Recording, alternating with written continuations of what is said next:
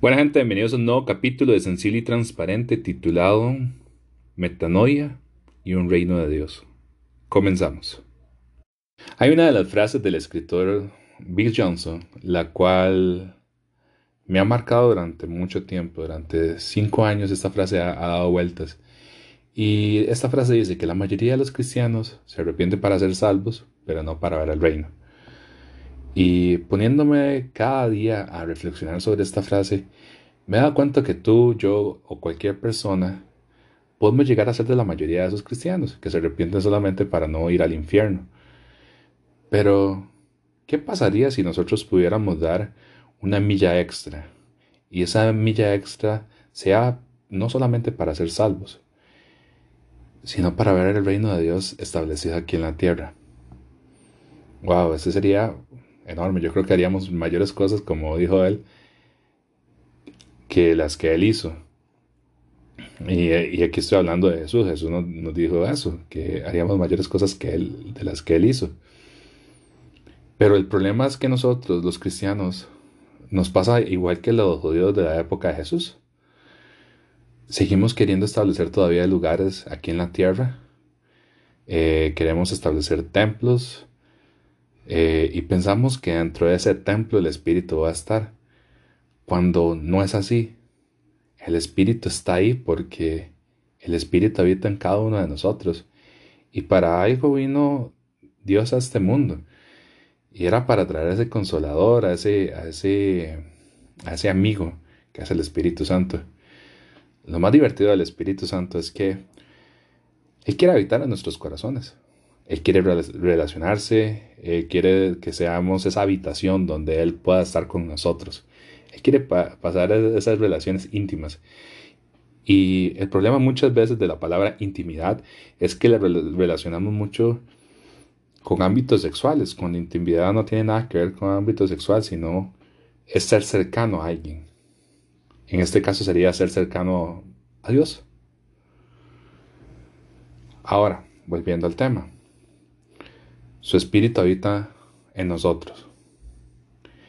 Imagínate lo que Él se muere por relacionarse con nosotros. Y aún me es curioso que como creyentes solo busquemos a Dios para ser salvos.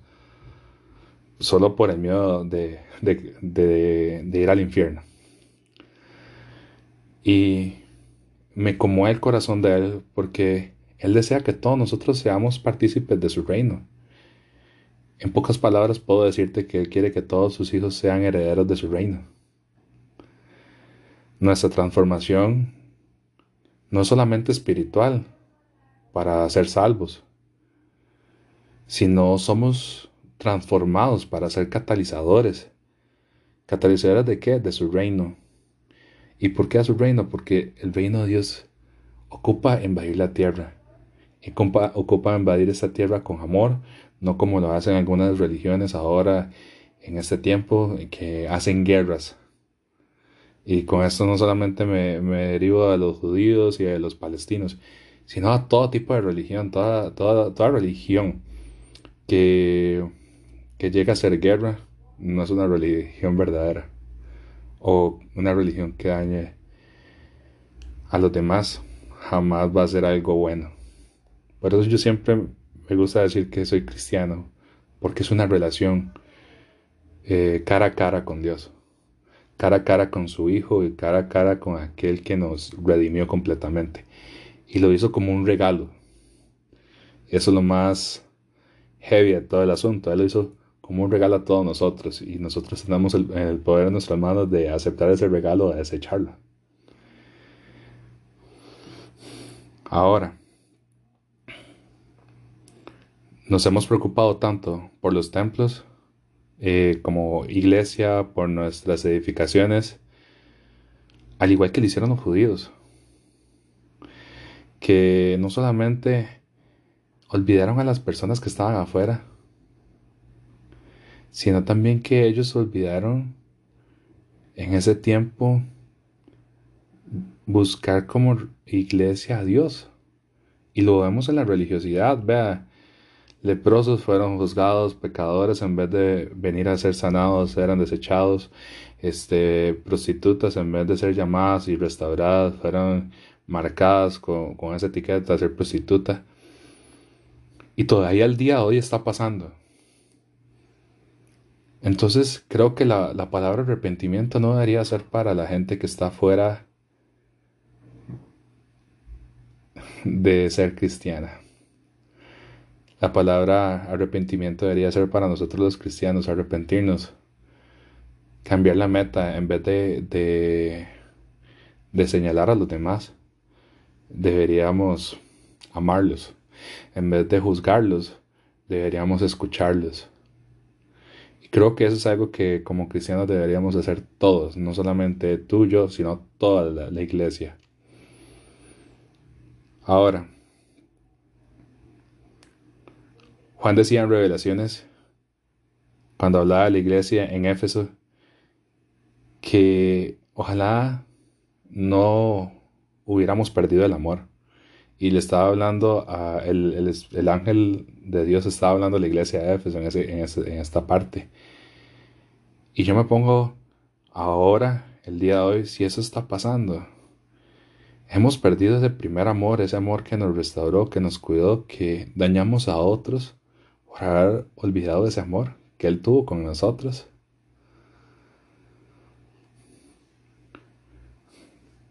Yo siempre he tenido claro que cuando veo a alguien, cuando veo a una persona, en esa persona yo veo a Jesús. Y cuando yo veo a esa persona, entonces no lo voy a juzgar por sus acciones, sino al contrario, voy a suplir sus necesidades, voy a curar sus heridas físicas emocionales. Y eso yo creo que debería ser el espíritu que habita dentro de nosotros como cristianos. No lo contrario, ser una trinchera donde todas se sientan inseguros y la persona no pueda sentir la seguridad de compartir de que él está pasando por pornografía o él está pasando por una mala racha de dinero o él está pasando por todo. En vez de juzgarlo deberíamos amarlos e instruirlos como personas e instruirlos en el sentido de enseñarles cómo a salir de esa adicción, cómo salir de esa parte emocional que no saben solucionar, cómo dejar relaciones que pueden llegar a matar este toda su vida emocional y su vida espiritual y su vida propia. Y esa es la instrucción que deberíamos hacerles, no exhortarles y decirles, vos sos un pecador, no. Exhortar no es, no debería señalar, sino es instruir a otros en el camino correcto. Ahora, como cristianos no, no, no, deberíamos usar la metanoia para, para manipular a otros.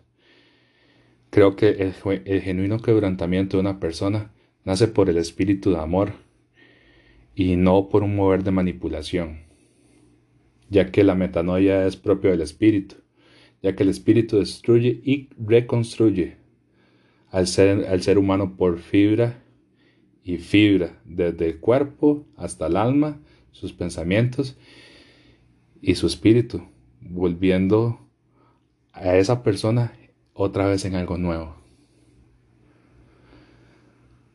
Sabes, y esto quiero que lo tengas claro. El reino se establece en cada persona cuando somos más humanos y dejamos de juzgar y de aparentar que somos super espirituales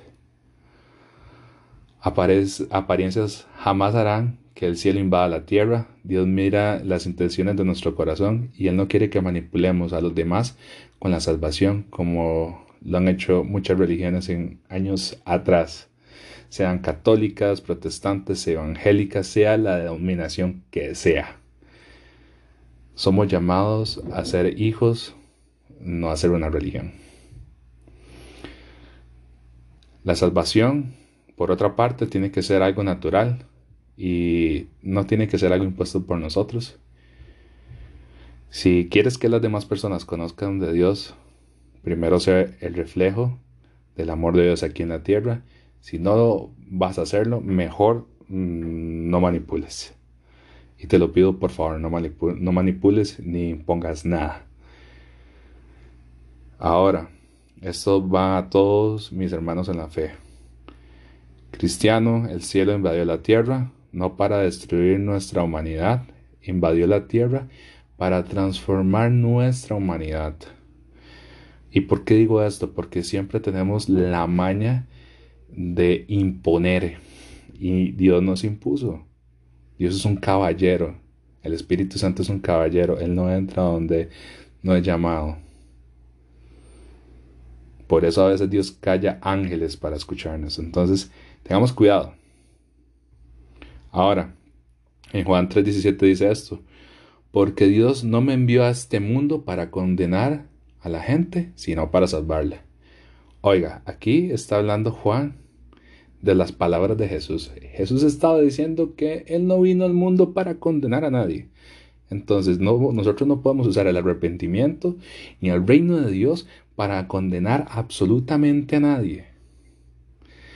Nosotros tenemos que usar el reino y la metanoia, el arrepentimiento en pocas palabras, para que la gente pueda conocerlo a Él y pueda ser salva. Y que ese testimonio que no es el testimonio de nuestra vida, sino el testimonio del Espíritu Santo a través de nuestra vida pueda ser el que transforme la vida de esa persona. No sé si me va a entender. Dios nos envió a Jesús no para mandarnos, así como lo hacen algunas doctrinas y religiosos, al infierno. Él envió a Jesús para que todo ser humano tenga libre acceso al corazón del Padre. A veces, vea, y esto lo digo de todo corazón, a veces creemos que la santidad es para es apartarnos para Él. Y, y cuando me pongo a pensar esto, miro lo iluso que somos y orgulloso que somos también. Porque aún no entendemos que somos accidentalmente santos, que Dios nos apartó para Él antes de que nosotros lo hiciéramos para Él. El verdadero amor de Dios no consiste en que nosotros lo hayamos amado, sino en que Él nos ama y que Él envió a su Hijo para que todos nosotros fuéramos perdonados por medio de su sacrificio. Y estas palabras están en Juan 4:10. Entonces, eso es lo que tenemos que entender hoy como cristianos que el amor, el reino, la metanoia, todos son como, como una danza divina. Una danza que nos invita a ser parte. Una danza que no viene a excluirnos. Una danza que nos hace bailar junto a ellos, junto al Padre, junto al Hijo y junto al Espíritu Santo. Y esa danza hace también que se manifieste totalmente lo que hay en nuestro interior, lo que hay en el reino, pueda también ser establecido aquí en la tierra. Entonces, si queremos establecer el reino y si queremos arrepentimiento, tenemos, que tener primero el vínculo mayor de la fe y es el amor.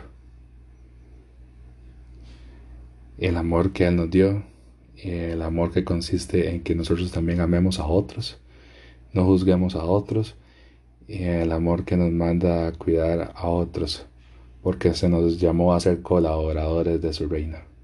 Espero que te haya gustado este mensaje, que haya calado las fibras más sensibles de tu corazón y nos escuchamos en otro momento. Espero que tengas una buena semana. Bendiciones.